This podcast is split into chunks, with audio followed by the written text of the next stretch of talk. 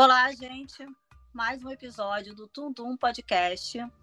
Estamos aqui novamente para comentar dessa vez, agora em 2022, início desse ano, a gente fez a nossa retrospectiva dos melhores da Netflix no ano que se passou. Tá aqui comigo hoje Lucas. E aí, Lucas? E aí, vindo aqui do portal, tem vi muita coisa legal para fantasia, para distopias. 2021 foi um bom ano. Eu não tenho muito o que reclamar não. Teve produção brasileira muito boa. Vem por aí. Isso aí, com a gente também, preso lá no porão, Demian Jurgensen. E aí, Demian? Oi, tudo bem? Esse ano pro terror é uma intersecção boa, né? A gente teve adaptações de filmes de terror baseado em livros, foram muito boas. Uma série que já foi comentada por aqui que foi espetacular. Então, acho que a gente vai ter coisa boa aqui no Porão também. Muito bom. E, finalizando na nossa participação, Kiara e Clarice, meninas, o que vocês trouxeram para a gente hoje? Olá, olá! Olá, olá! Olha, hoje nós trouxemos cinco filmes para você assistir, acompanhar de. Então, essa lista tá maravilhosa.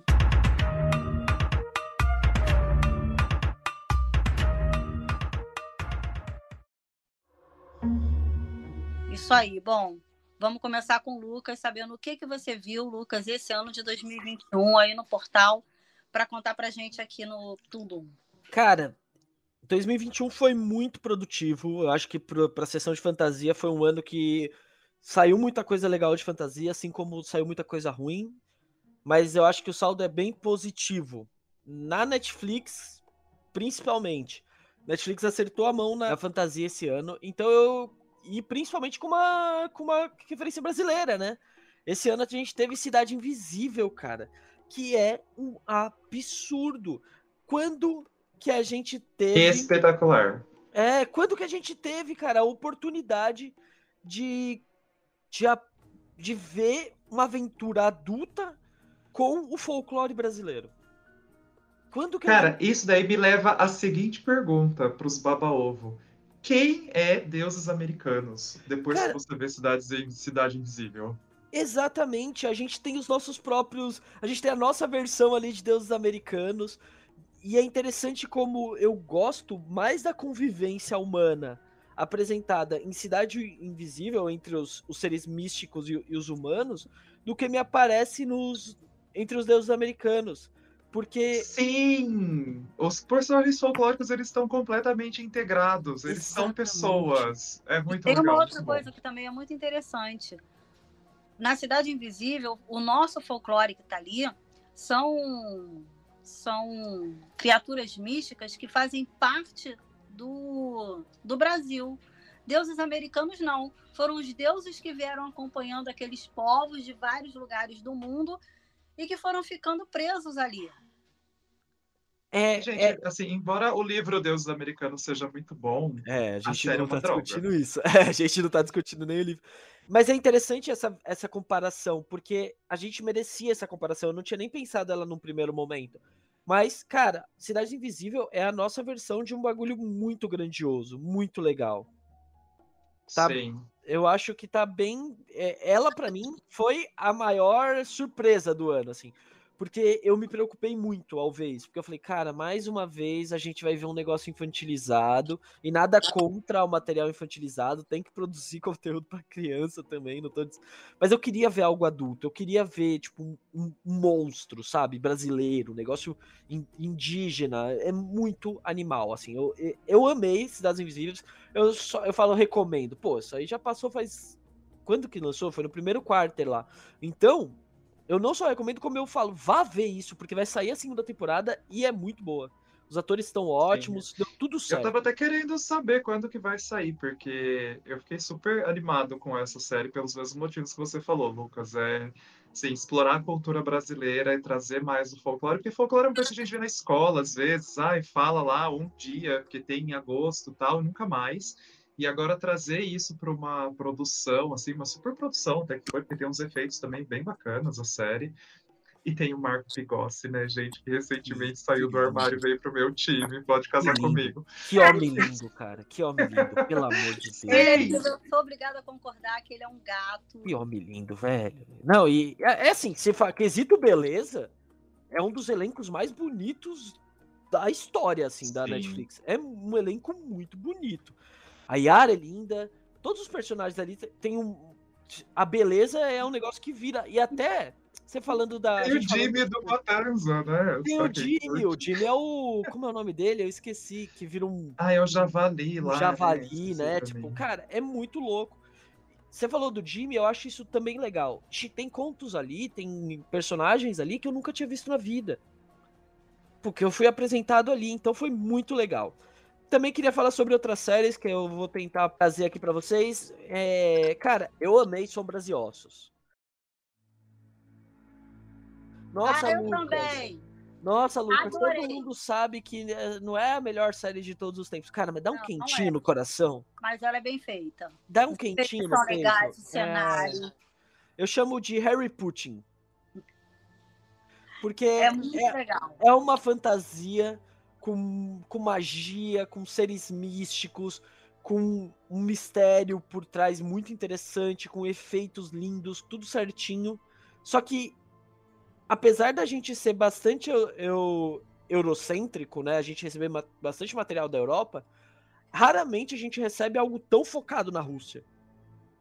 E na cultura ali da, da Rússia. Então foi muito legal. Outra coisa que eu queria trazer, que eu acho que vale muito a pena da gente ver, porque eu espero uma segunda temporada boa. Não porque eu acho que a primeira temporada foi maravilhosa, mas eu acho que vale a pena acompanhar Tribes of Europa. Mano, primeiro, podia chamar Tribos da Europa. Segundo, é uma série muito legal que mostra uma Europa pós-apocalíptica que teve uma teve algo que aconteceu num dezembro que detonou a Europa inteira, matou meio que a tecnologia e as, e as pessoas voltaram a viver em tribos e a Europa vem sendo disputada por tribos. A série tem uma pegada, ela se passa na Alemanha, ali na, região, na região da Alemanha, e já temos as duas principais tribos, né, que é a tribo dos dos Escarlates, tem a tribo dos Corvos e tem uma tribo chamada os Atlantes. Essas três esses três grandes players aí do cenário, eles, o duelo entre eles é muito interessante e conta a, a história de um garoto que um precisa encontrar os Atlantes, o outro é enviado, é uma família na verdade, né? Que é separada de uma tribo menor, que é separada durante uma batalha. Então, uma foi para os Escarlates, outro foi para os foi pros Corvos e outro foi caçar os Atlantes. Eu adoro série que alguém precisa percorrer um caminho eu gosto de quando tem estrada na série, sabe? E falando em estrada na série, a gente tem que falar aqui de Sweet Tooth.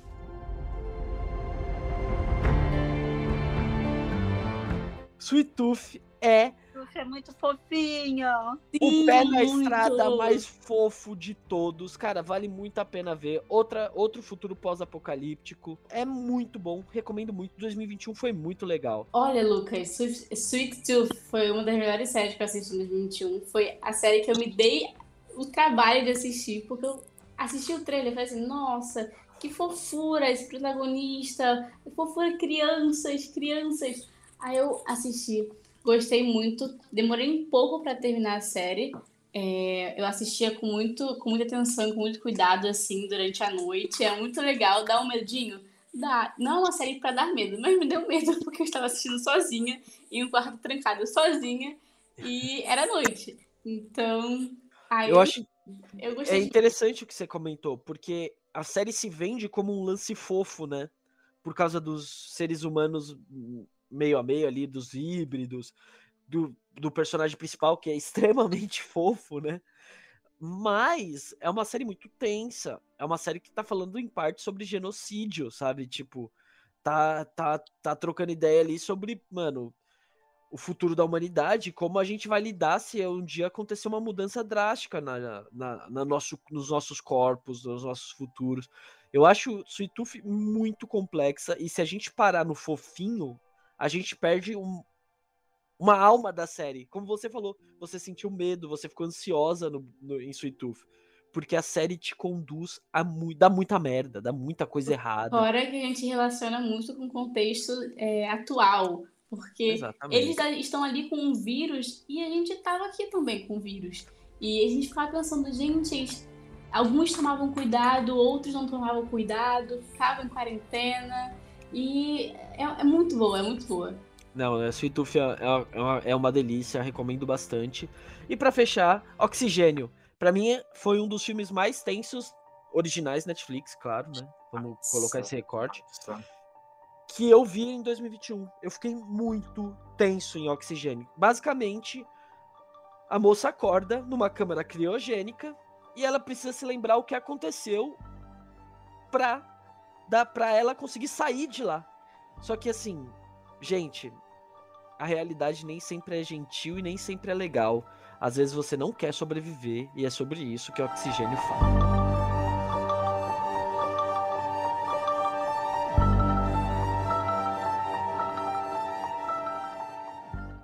E aí, Demian, você que estava fazendo aí essa conexão do oxigênio com o porão, o que, que você nos traz? Eu vou trazer já logo de cara uma trilogia que para mim foi a melhor coisa que foi lançada na Netflix. Era para ter sido lançada no cinema, né? né? Mas por conta de pandemias e afins, a gente não teve. E a gente teve uma, um lançamento por semana de três filmes muito bons baseados em livros, né? Então para mim aí foi mais uma intersecção interessante, que foi a trilogia Rua do Medo, baseadas na obra aí do R.L. Stein. Né? Então a gente tem três filmes, né? O 1994, 1978 e o 1666. É, a gente acompanha aí uma turminha que está numa cidade que se chama Shadyside, né? E existe uma maldição nessa cidade, né? Vira e mexe aparece um assassino, uma pessoa enlouquece e vira um assassino psicopata e sai matando todo mundo.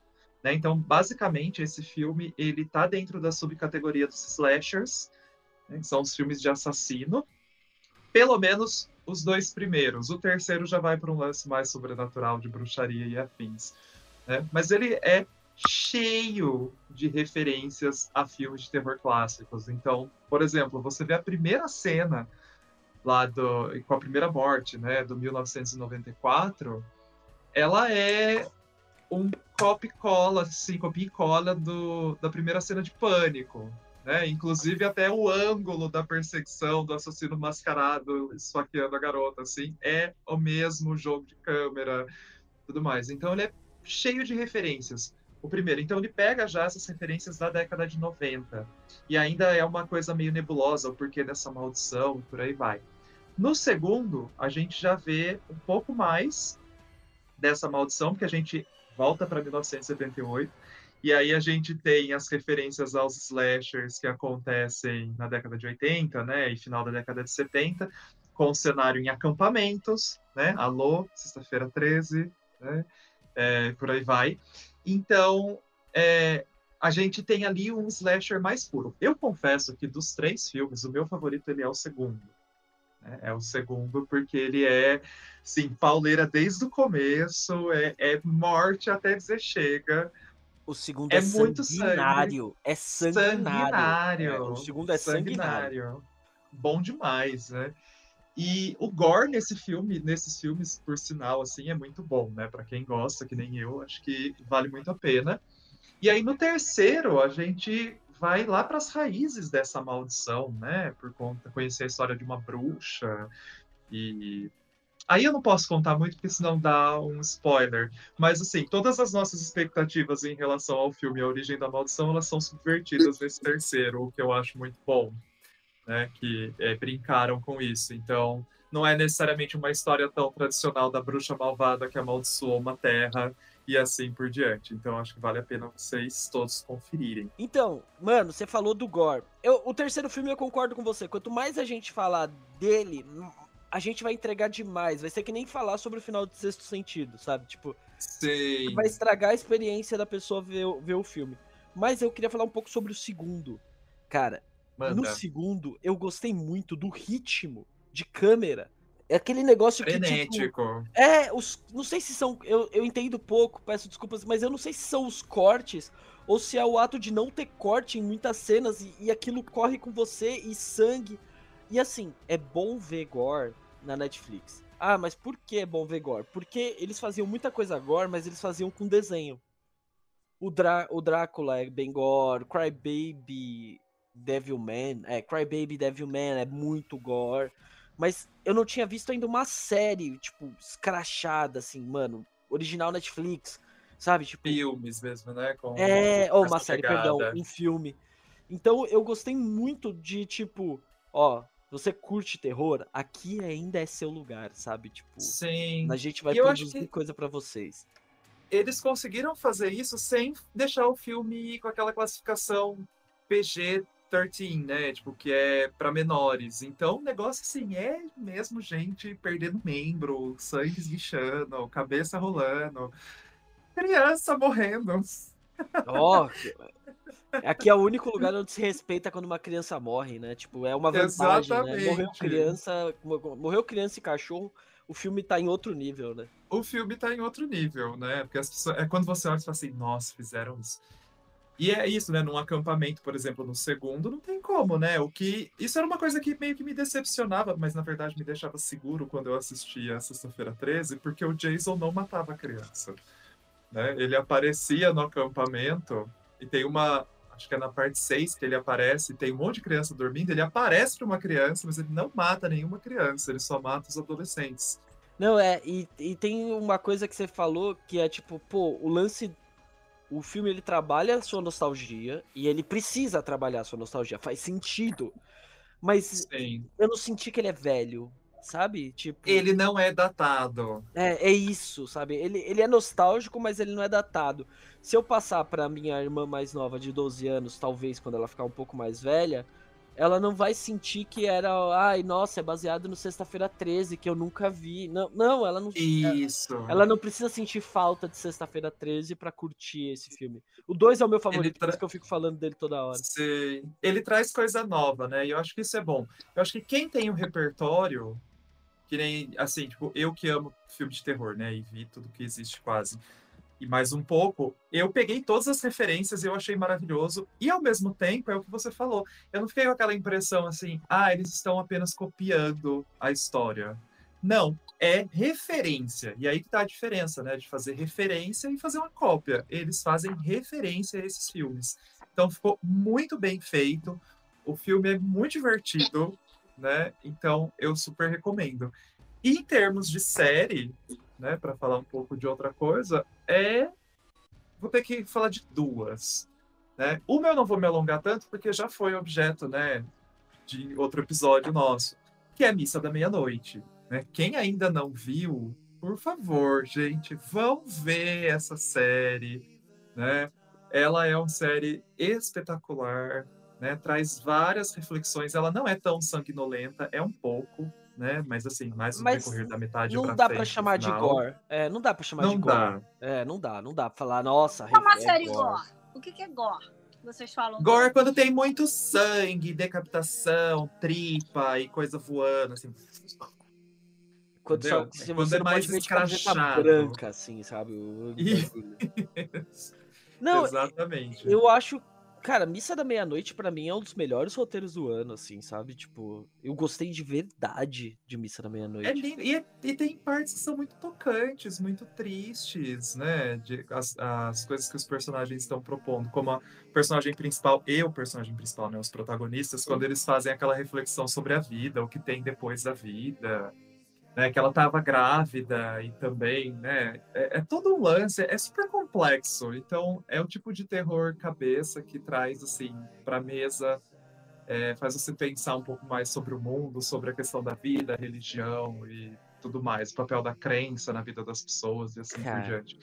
É muito bom. E a outra, que assim, é um outro tipo de terror, porque eu considero aquilo um terror, tá? Que é Round Six ou Squid Game, né? Que foi lançada em 2021. Uh. Mas aí é, é terror neoliberal, né, gente? Vamos... É uma nova classificação que eu tô criando aqui. Eu adorei esse termo. São terrores do neoliberalismo. Né? Então é aquilo que a gente já vive Né? Então imagina se você tivesse aí todo quebrado, todo lascado, precisando de dinheiro, endividado, e aparecesse a oportunidade de você competir em um jogo com centenas de pessoas em que há um prêmio. E cada vez que uma pessoa morre, ela é literalmente eliminada do jogo, porque ela morre, né? As tarefas ali do jogo são de vida ou morte. Esse prêmio vai acumulando, né? Até ser entregue para uma pessoa apenas. Né? Então, é basicamente como o capitalismo funciona. E aí, né? A gente tem que competir aí de maneira selvagem contra as outras pessoas para chegar ao topo. O que eu achei mais interessante nessa história do, do Round 6, que eu não assisti ainda, é que os neoliberais não entenderam que era uma crítica ao neoliberalismo. E começaram não, a não, gente, mas, gente, a gente tem que levar em consideração a opinião de Bolsonaro, porque o Bolsonaro disse que é uma crítica ao socialismo. socialismo e eu acredito nele. Ah. Eu também acredito nele, gente. E o que eu acho mais legal nisso tudo é que eles fizeram as, as provas, né, os jogos nesse, nessa série baseados em brincadeiras infantis né? Isso, então, assim, o primeiro. Foi genial. genial demais. Foi genial. E aí fica uma série que é ultra violenta, em cenários super coloridos e super infantis. Né, fica um contraste assim e acho que torna a brutalidade das coisas mais acentuada, ainda mais absurda, né? Então, uma que eu acho, uma das provas que eu acho bem assim tranquilas, por assim dizer, mas que deu muita aflição é aquelas que eles têm que recortar as figuras do, do doce. Nossa, aquilo é terrível. Nossa, gente, aquela me deu assim, deixou muito. Ah, e você viu que interessante esse seu comentário? O que te deixou mais ansioso foi uma prova sem violência. É, é a prova que tem menos, assim, né, é, assim, sangue, é, o, o, A série é violenta como um todo, vai ter violência o tempo todo, não é? Mas essa é a prova que você não precisa matar o outro, né? Exato. É, essa prova da aflição, porque são Tem pessoas suor, o suor, as aí pessoas... a pessoa fica lambendo o negócio. Ah, sim! Nossa, que nervoso. Mas, gente, um fato muito interessante é que o protagonista, ele cuida de todo mundo, menos da filha dele. É, exatamente. Exatamente.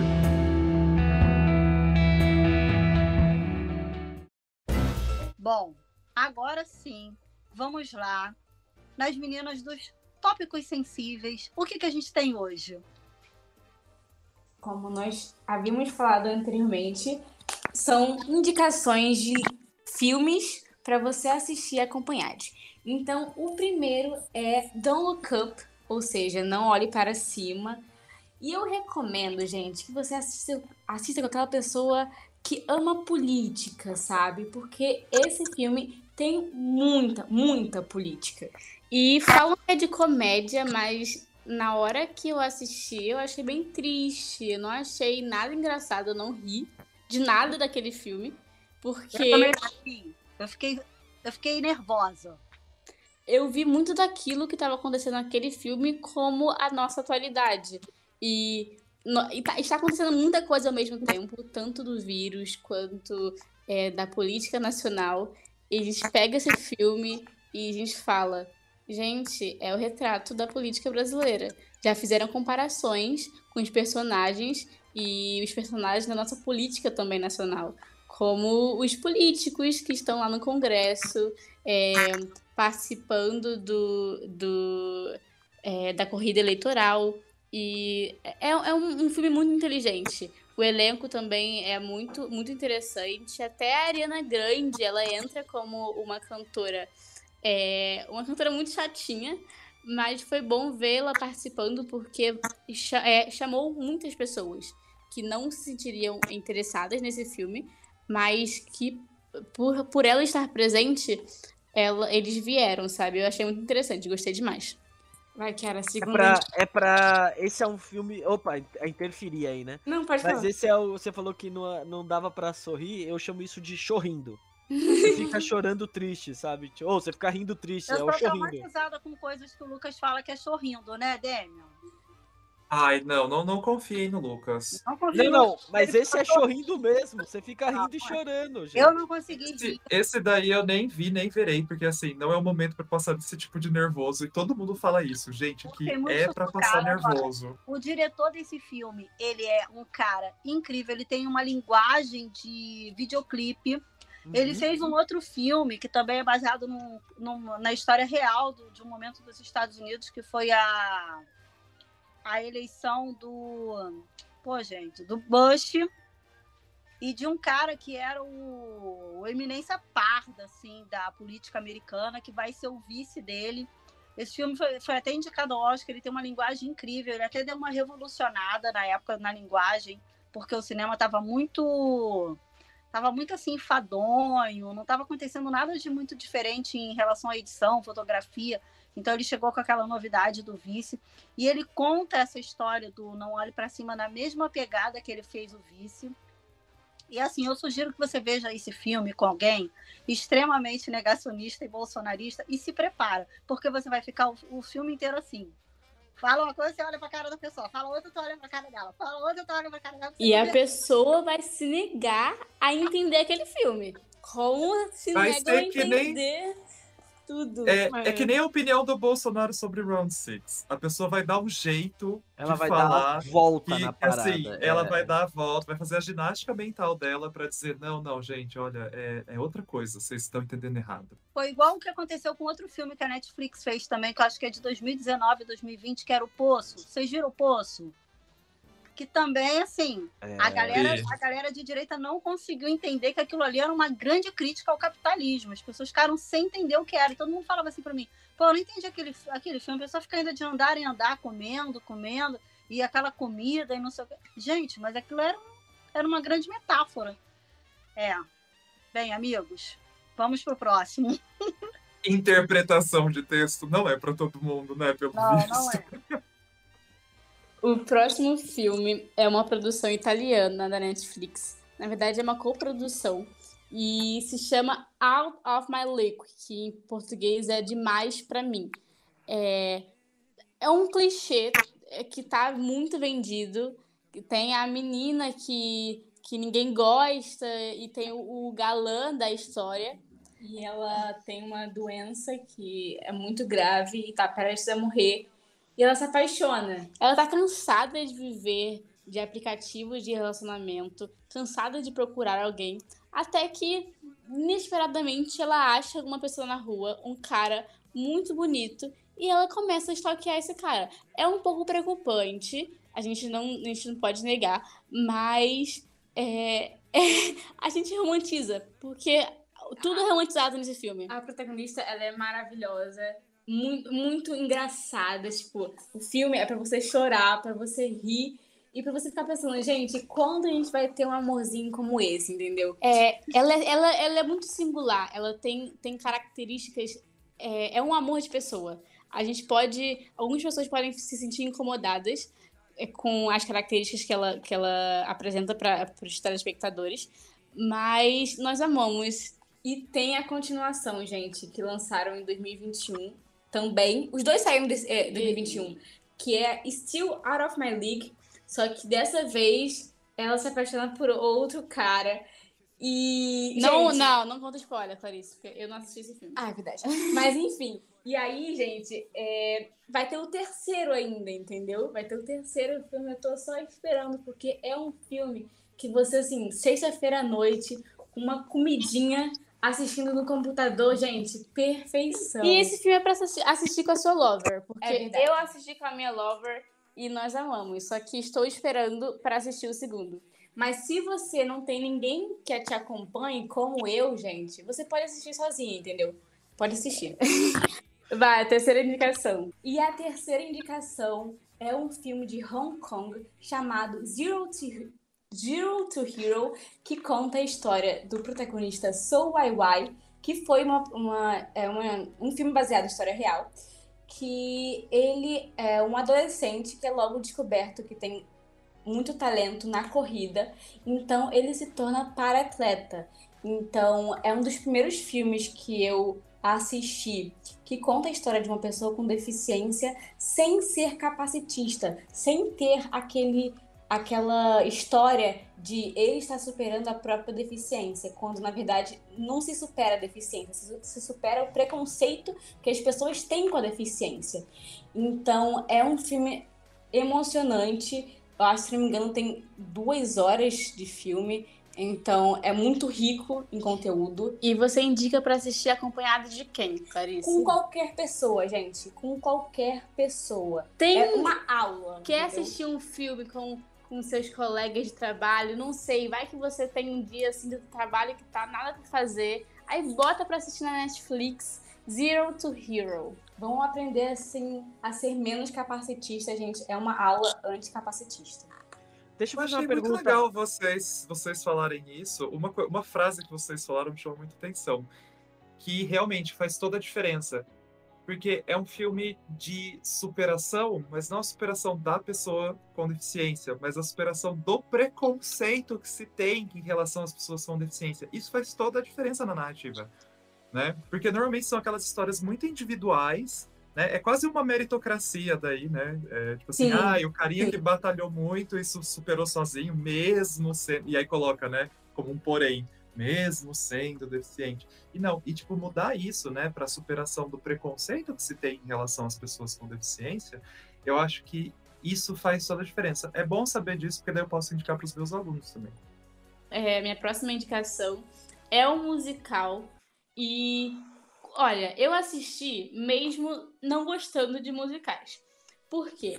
É, The Prom, a festa de formatura, é uma produção estadunidense que traz protagonismo uh, lésbico e a Emma, que é a protagonista, ela quer muito ir ao baile de formatura com sua namorada. Ela, a Alissa. Alissa elas não são assumidas, porque a mãe da Alissa ela é uma pessoa muito complicada de lidar. Ela é homofóbica, já deixou isso muito óbvio pra Alissa. E a Emma só quer ir com ela pro, pro baile. Mas Só que estamos falando de uma cidade pequena nos Estados Unidos. Então as pessoas, elas são lá naquele, naquele local, elas são super assim, gente, não pode, tem que seguir a tradição, tem que levar se é uma mulher, tem que levar o boy. Se é um boy, tem que levar uma mulher. Então, quando ela quer levar a namorada, ela acaba por divulgar em uma rede social, se não me engano. Só que atores da Broadway ficam sabendo e resolvem fazer uma manifestação nessa cidade. Então, eles levam o elenco todo da Broadway para a pequena cidade e faz um furdunço lá. É, mas o mais maravilhoso é o, o diretor da escola, que é uma pessoa maravilhosa, que ele é incrível, e ele ajuda esse elenco da Broadway a, a conseguir que a, a Emma leve, leve a Alissa ao baile. Então, apesar de ser um musical, a gente gostou bastante. E também tem um livro, gente. O livro que é o roteiro, basicamente, da, do musical.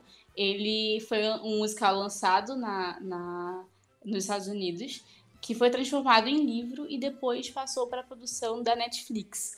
É, é, uma, é uma produção muito boa. Tem um elenco, assim, muito, muito, rico, muito rico. rico. E, Tem gente... a Meryl Streep, que tá incrível, fazendo, assim, um papel completamente fora do que a gente sempre a vê fazendo. Sim. Ela, e ela também debocha muito dela própria nesse filme, ela, ela brinca muito com isso. Quando eu acabei de ver esse filme, eu queria sair dançando pela casa e cantando. Ele tem uma coisa muito legal que ele mostra como a, como a rede social ela pode trabalhar muito positivamente em prol de uma causa e como a música pode unir todo mundo, sabe? Porque tudo começa, toda essa, essa mobilização começa com, com uma música que ela começa a cantar porque é aquela, aquilo que eu falei da máxima do musical americano. Quando você não tem o que dizer, você vai e canta. Ela não sabia se expressar, mas ela sabia compor e cantar. Ah, eu amo esse filme. Sou suspeita para falar. A última indicação da gente é uma série. É, é um, do, é um K-drama produzido na Coreia do Sul. E vai, Clarice. Se chama Hometown Cha-Cha-Cha, que tem um dos uh, protagonistas mais. um dos atores mais famosos da Coreia do Sul. Qual é o nome dele, cara? Ele não. Eu esqueci o nome dele. É. Ele se envolveu com uma polêmica agora há pouco. Não foi muito boa. Não teve, acho que, um impacto muito negativo na carreira dele. E acabou que a gente. A gente tava super ansiosos para assistir todos os episódios dessa série. Só que tivemos que parar por causa dessa, dessa treta. A antipatia, assim, cresceu dentro de nós mas a série é um amorzinho. Vem cá, é Hometown Tchá Tchá Tchá, esse é o título original ou isso é a tradução em português? Hum, então, então, então, então. E o que, que é esse Tchá Tchá Tchá? Então, é, essa, esse Tchá Tchá Tchá, ele tem uma explicação dentro da, dentro da série. Eu não vou saber explicar agora, porque eu lembro de pegar a referência, mas logo depois eu esqueci. Não e... sei se é uma música. Eu acho que é uma música. E é, Home Cha Cha é o título que apareceu aqui no Brasil. Ele não tem uma. uma um, não foi traduzido para o português, porque praticamente nenhum K-drama da Netflix é traduzido para o português, mas ele veio com esse título. E conta a história de uma dentista que mora na capital e ela, ela tem acesso a tudo, ela quer é, a melhor roupa, o melhor sapato, o melhor, melhor telefone, o melhor carro, o melhor, é, melhor escritório de, de odontologia, do caso. E um dia ela resolve visitar uma pequena cidade é, no litoral da Coreia. Pelo apego que ela teve desde a infância, por ser um dos locais que ela teve uma viagem com a mãe, já falecida. Então, só que quando ela chega nessa cidade, o carro é, resolve não funcionar e ela tem que ficar uma noite nesse, nesse local. E só que ela se apaixona por esse local e como ela é demitida, é um pequeno spoiler, gente, ela é demitida do consultório que ela trabalhava, ela resolve se mudar para essa, essa pequena cidade. Porque ela vê que naquela, naquele local não tinha nenhuma, nenhum atendimento de, de dentista. Então, ela será a única dentista da cidade inteira. Então, ela resolve fundar um, um escritório. Escritório não. Um consultório. Consultório. É, e aí, ela se apaixona pelo protagonista também, que se chama. Clarice, não tente lembrar o nome, porque a gente não consegue é, lembrar os nomes. nome dele. Mas aí ele é o faz tudo da cidade. Você pode imaginar. Tudo, ele, ele faz ele troca desde a lâmpada, o lixo, ele pesca também. Ele, ele faz a sua comida. É, ele faz a sua comida, faz o seu café. Ele faz o que mais, gente? Ele ajuda as pessoas cuida dos idosos, é, cuida, cuida dos, dos idosos, idosos, ele cuida dos idosos. Ele mexe no computador, assim, é, como se diz, conserta celular, conserta tudo, gente. É, é, é, incrível essa série. E vai, fala, qual é essa indicação para assistir com quem? Pera. Quais amizades? Quais amizades, isso aí, eu tinha separado. Gente. Inclusive, nós assistimos, assim, estávamos debatendo. É, nós assistimos um episódio e o nosso amigo já tinha assistido tudo. Então ele tava ali, assista isso aqui, o episódio tá muito bom. E. Mas não terminamos, não terminamos ainda. É. Já foram lançados os 16 episódios, se eu não me engano, na Netflix, e só assistimos 11. Então tem muito pela frente ainda. E cada episódio tem mais ou menos 49 minutos, que assim, é praticamente um filme dentro de um episódio.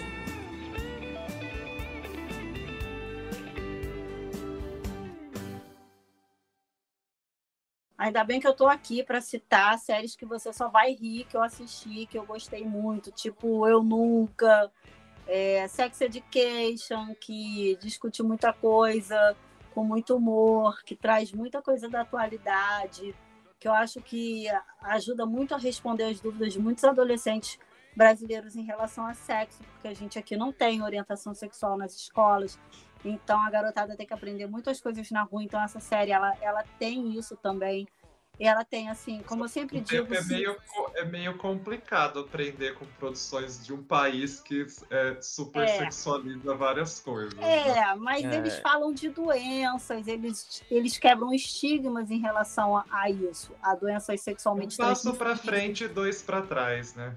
É, e assim, é uma série inglesa, né? Então, se tudo for ruim, a trilha sonora, com toda certeza, vai ser Pelo menos. Pelo menos, gente sempre confie nos ingleses, porque pelo menos a, a, a, trilha vai ser única e a trilha de Sex Education não deixa a desejar, é impecável. E tem sempre uma, uma coisa da música, a, a, história do cara que está cantando ali se encaixa com aquele episódio. É muito legal isso. O produtor musical deles é um cara que, que eu acho assim incrível. Ainda bem que eu tô aqui para citar essas séries, né, para vocês rirem também, porque senão é ladeira abaixo, só chorando e tentando esquentar o coração com sei lá o que, né?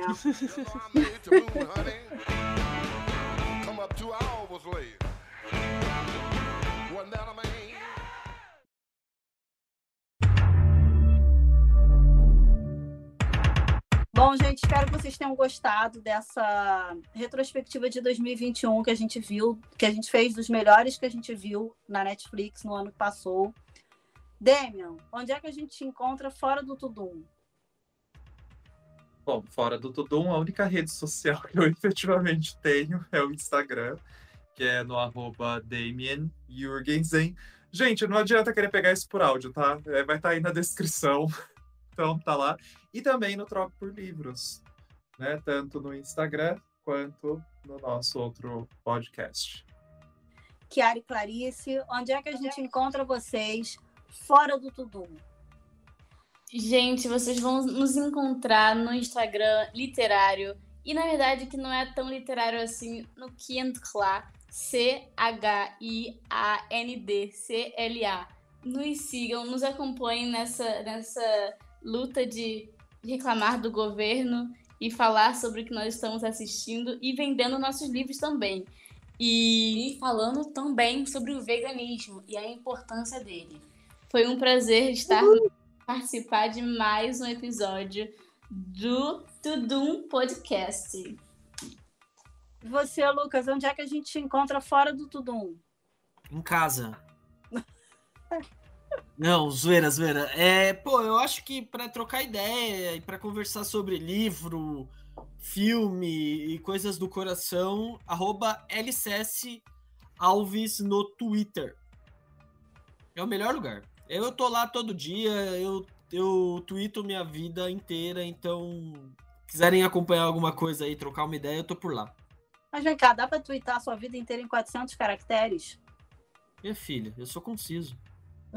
Ia, dava pra, dava pra twittar a vida inteira em 144. Eu, eu, é, então, quando eu comecei nessa aqui, eu, eu tweetava em SMS ainda, então tá tranquilo. Bom, foi um prazer estar aqui com vocês hoje. Quem quiser me encontrar, eu também só tenho uma rede social, que nem o Damian, que é arroba Lia Alé, H-A-2-Ls, A-I-S, de sapato, e também no arroba Troco por Livros.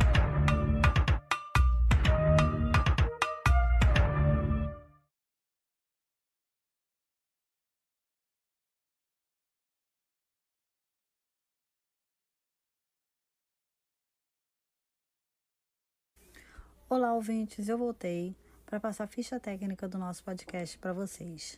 Na verdade, não se faz nada sozinho e aqui a gente também não faz. Na direção e produção, Lia Lé e Guilherme Ferreira. Na assistência de produção, Sara Bezerra e na edição, Guilherme Ferreira. Tchau e até mais.